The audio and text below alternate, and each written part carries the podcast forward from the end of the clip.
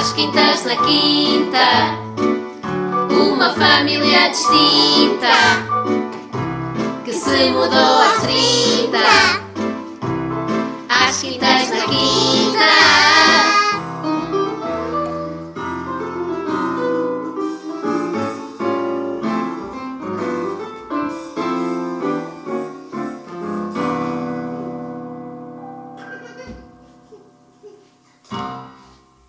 Olá a todos e bem-vindos a mais um episódio de Às Quintas na Quinta.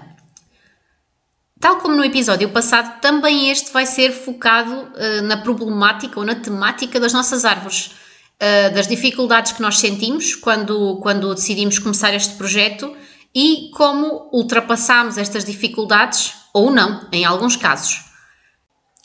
Além uh, do nosso principal problema, que era de longe a falta de conhecimento e a falta de experiência com este tipo de atividades agrónomas e relacionadas com o meio ambiente. Uh, anteriormente, o nosso registro de sobrevivência de plantas em casa era extremamente pobre. No último ano, antes de nos mudarmos, acabámos por melhorar um pouco aquilo que, que conseguimos fazer, mas de qualquer forma uma percentagem muito significativa das nossas plantas não durava muito tempo. Para além disso, tínhamos agora algo que parecia bastante mais desafiador. Tínhamos aqui três principais problemas para resolver em todo o nosso terreno: o solo, a água e a temperatura.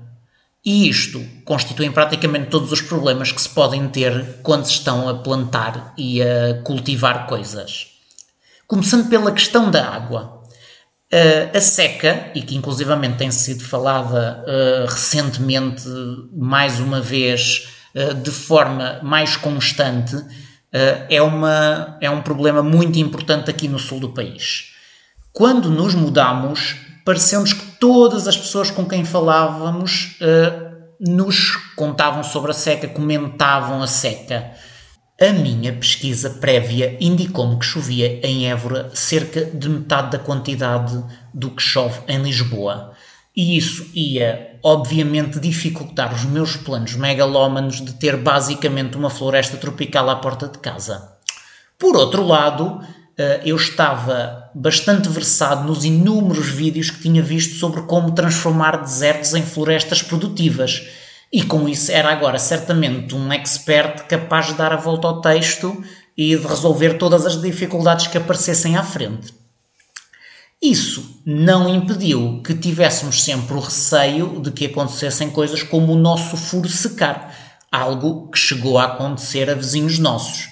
Se isso acontecesse, e não tendo nós água da rede disponível, para o ano é que vai ser, com certeza, uh, íamos ter um problema complicado entre mãos. Independentemente das árvores que fosse escolher, elas iam necessariamente precisar de água no nosso clima, umas mais, outras menos. Mas, pelo menos nos primeiros anos em que se estariam a estabelecer, íamos ter de arranjar alguma maneira de lhes dar água para lhes permitir desenvolver-se. A opção uh, inicial passou por instalar um sistema de rega gota a gota, eh, primariamente no pomar, foi onde, onde o colocámos primeiro. Optámos por esse sistema, primeiro uh, porque a rega gota a gota permite aqui que não se gaste tanta água para dar o mesmo efeito em termos de hidratação das plantas. Uh, e tínhamos também um sistema de superfície que eu próprio consegui montar e que depois conseguiria alterar se necessário, nomeadamente para acrescentar mais plantas, eh, que era um plano a curto, médio prazo, eh, e também conseguia controlar o sistema, vigiar o sistema e ver se existia algum furo, alguma falta de adaptação, alguma falta de continuidade que conseguia resolver eh, na hora e sem grande dificuldade. Isto implicou mais umas horas passadas a ver vídeos, a estudar os sistemas e a planear a forma como o ia organizar, mas a verdade é que uh, conseguimos fazer isso. O sistema funcionou bem durante o verão, tinha um programador que uh, se ligava às horas que nós especificávamos e que dava a quantidade de água que nós tínhamos regulado a cada planta que estava lá ligada e isso permitiu um bom desenvolvimento da maioria das árvores que nós tínhamos na zona uh, do pomar. As amendoeiras aqui são claramente a exceção, porque nenhuma das duas se aguentou, mas parece ter sido um problema de falta de desenvolvimento no inverno uh, e não tanto um problema de falta de rega no verão.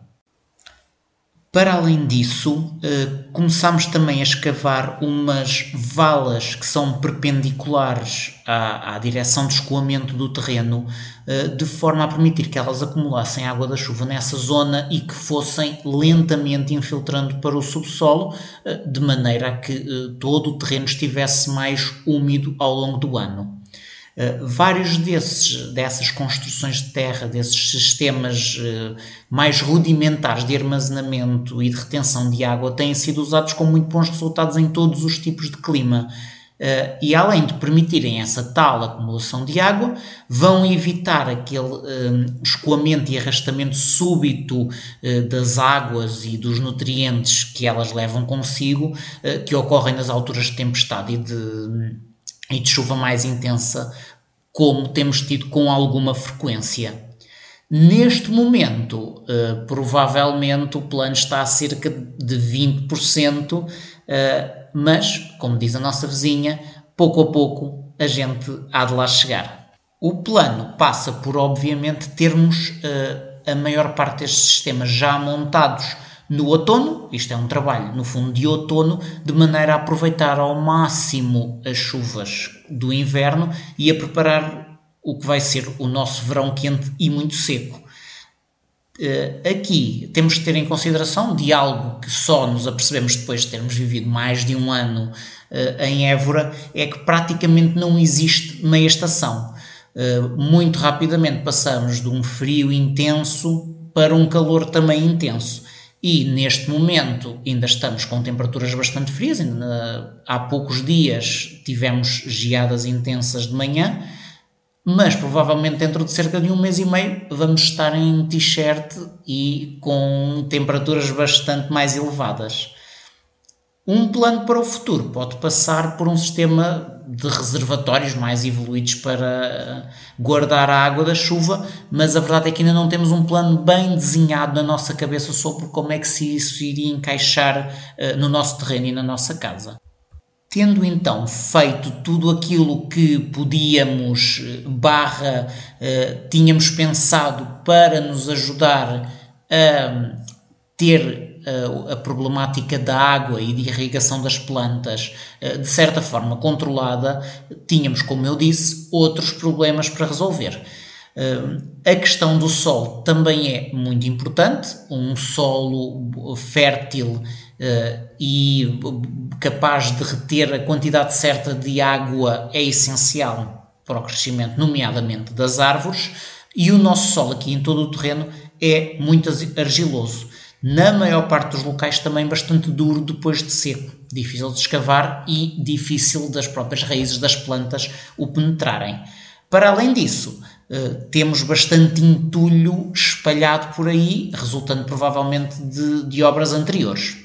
Tal como já vastamente referido, o nosso conhecimento sobre plantação e cuidado de plantas era bastante fraco, então recorremos à internet e cada vez que eu procurava alguma, por exemplo, árvore para perceber que tipo de condições é que eu tinha de lhe oferecer para ela crescer o melhor possível, eh, as pesquisas iam todas no mesmo sentido. Para plantar o que quer que fosse, todas as plantas precisam de solo bem drenado.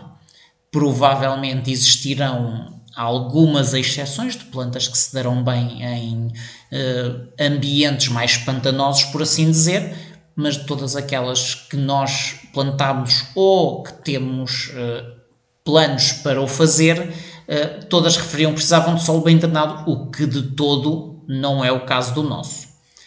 Os problemas de solo, no geral, por aquilo que eu investiguei, parecem resolver-se com a adição de matéria orgânica, a qual também tínhamos em falta. E essa é outra das razões pelas quais eh, queremos as árvores no nosso terreno. Com elas, não haja dúvidas que vamos ter sombra a proteger o sol, de maneira que ele não seque e que não fique tão duro e que as próprias outras plantas que estejam lá a nascer uh, estejam mais protegidas das temperaturas extremas. Uh, por outro lado, vão cair folhas, casca de árvore e todo o local vai progressivamente ficando mais fértil.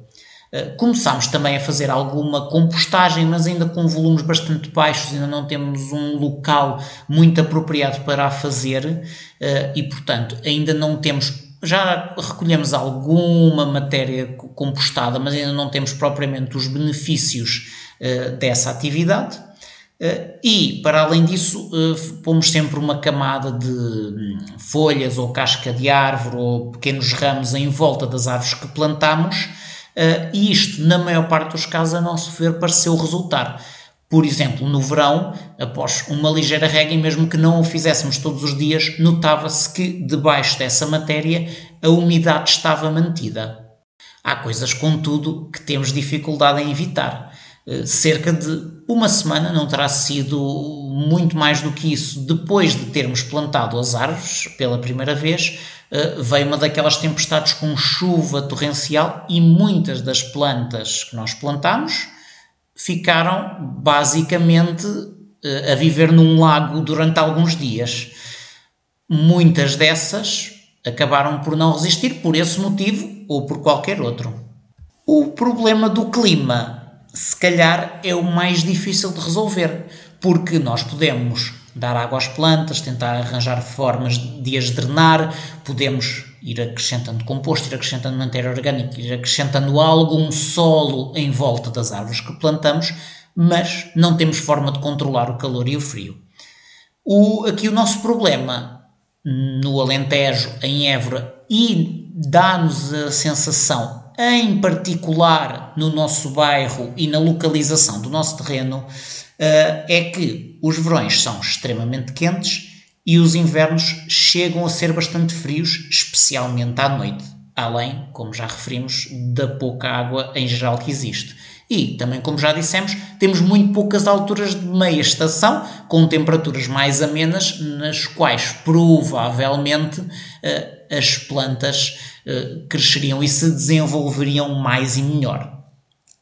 Uh, além disso, nós queríamos ter muito mais variedade do que o típico oliveira, sobreiro, azinheira, pinheiro, uh, que são as árvores rainhas uh, aqui da região e com boa razão porque são capazes de tolerar estes extremos climáticos com alguma facilidade. Obviamente que neste momento ainda estamos em fase de experimentação e muitas das coisas que nós vamos experimentar provavelmente vão falhar, vão ser uma aprendizagem Estamos a tentar, por exemplo, mangueiras e bananeiras que sofrem muito no inverno uh, e castanheiros e nogueiras, que são árvores que, para se desenvolverem devidamente, precisam de bastante água no verão.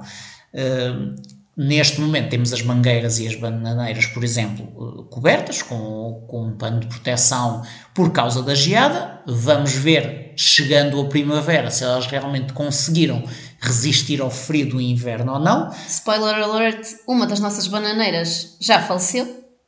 Mas a outra ainda não, e parece-nos que já passamos o, o período de, de maior risco. Vamos tentar dar mais água a algumas das árvores que temos na nossa chamada mata, para, pelo menos para ver se nesta fase inicial elas se conseguem estabelecer, mas é muito uma questão de tentativa e erro. As amendoeiras, como eu já tinha dito, morreram no inverno e, portanto, o que é que vamos fazer? Vamos experimentar plantá-las na primavera e pode ser que desta vez dê. Repare-se, como até agora uh, o Pedro falou muito mais da parte técnica e eu muito mais uh, da parte, enfim, do planeamento logístico à, à volta da questão. Um, isto aconteceu porque, no fundo, cá em casa, o estudioso, digamos assim, é o Pedro e o meu trabalho é fotografar as coisas, um trabalho muito importante, o trabalho da documentação do que aqui acontece, um, controlar os nossos filhos para ter a certeza que eles não se enfiam em algum buraco um, e chatear os vizinhos. Quando uh, resolvemos aqui estas questões que, que o Pedro já falou, um, voltámos a chatear os vizinhos, no fundo, para andar para a frente aqui com, com, este, com este processo. Perguntámos no grupo dos vizinhos uma coisa que nos andava aqui a preocupar há algum tempo, que era, querendo nós plantar 100 árvores de uma vez, como é que íamos cavar 100 buracos de árvores de uma vez? Os vizinhos ajudaram, claro, e falaram-nos de um moço cujo trabalho era abrir buracos com um trator. Moço esse que ainda hoje continua com o contacto gravado na minha lista de contactos como o Pedro dos Buracos. O Pedro dos Buracos veio cá a casa e sugeriu primeiro haver um, um trator, qualquer coisa que mexesse na nossa terra para, para a nossa terra ficar mais mole e então ele poder escavar os seus buracos com maior facilidade. Tal como eu tinha referido anteriormente, não era uma terra muito simpática de se trabalhar. Então, voltámos a, a, ao grupo dos vizinhos. Os vizinhos, é que, no fundo, é que deviam ter um podcast um, e pedimos sugestões. Um dos vizinhos tinha um trator que, que podia remexer a terra. Vários dos vizinhos aqui à nossa volta têm hortas como deve ser e vendem os seus produtos. Um, e por isso, um destes vizinhos veio uh, mexer uh, na nossa terra.